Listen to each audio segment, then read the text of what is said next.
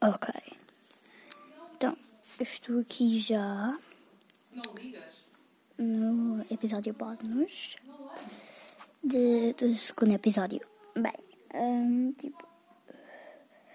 Bem, eh, eu vou falar um pouco mais sobre o Among Us. Among Us, no máximo, em cada jogo, são 10 pessoas. Uh, pode haver um, um impostor, dois impostores ou três impostores, como quiserem. E também podem definir o número de pessoas. Uh, também podem combinar com amigos uh, algumas brincadeiras, tipo esconde-esconde.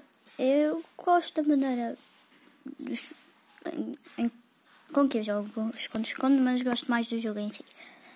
Um, bem, e os Crimates são os inocentes. Têm tasks, que são missões.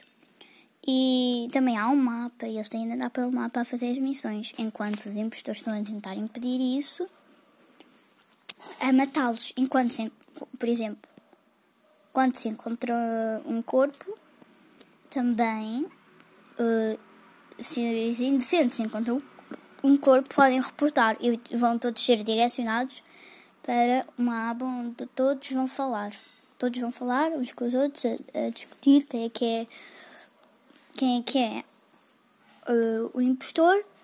E quando eles chegam a uma conclusão e acham e têm a certeza ou acham que é alguém, um, votam nesse alguém e esse alguém é expulso da nave.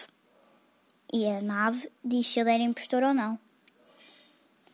Depois aí é só instalarem e verem como é que isso é.